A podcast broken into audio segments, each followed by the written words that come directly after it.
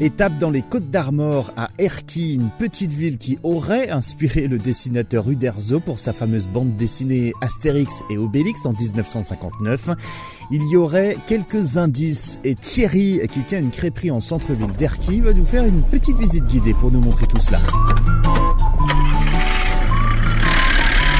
Bon Thierry, vous nous emmenez dans les hauteurs d'Erquy. Qu'est-ce qu'il y a précisément autour de nous? Imaginez euh, Astérix et Obélix, à la place de cette route, c'est une forêt peuplée de sangliers, quoi. Et voilà nos trois pierres, et dans l'ordre où elles sont sur l'album. C'est ça qui est très important. C'est juste trois cailloux euh, à la sortie du port d'Erquy. Hein. Euh, dans tous les sites qui se revendiquent un petit peu le village de la série, il y a qu'Erquy qui peut revendiquer le, ce coucher de soleil. Euh... Là, vous êtes en train de me dire qu'on est en train de rentrer dans le profond du profond du village d'Astérix et d'Obélix. On aime penser que euh, Albert Uderzo s'est inspiré d'Erki euh, pour cette bande dessinée et effectivement on y est. Quand on regarde l'album et quand on regarde le paysage, sincèrement on s'y croirait.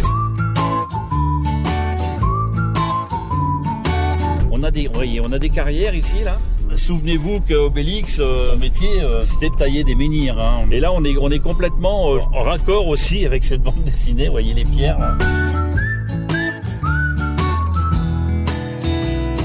Sauf qu'Uderzo, il l'a jamais dit qu'il s'était inspiré d'Erki pour euh, sa bande dessinée. Effectivement, il nous a jamais dit oui, je suis venu en vacances ici. Euh, ça reste une belle histoire à raconter. On se promène et puis on se dit ah tiens, Astérix, Obélix, ils vont débarquer, euh, l'un avec sa gourde et l'autre avec euh, effectivement le sanglier sur les épaules. Vous prendriez quel personnage? Ah certainement Obélix. je suis d'accord avec vous, j'ai dû tomber dedans quand j'étais petit.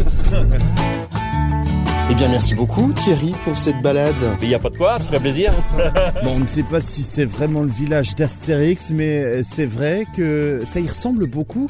Et les habitants comme Thierry aiment y croire. Alors on vous conseille la visite du village d'Erquy dans les Côtes d'Armor.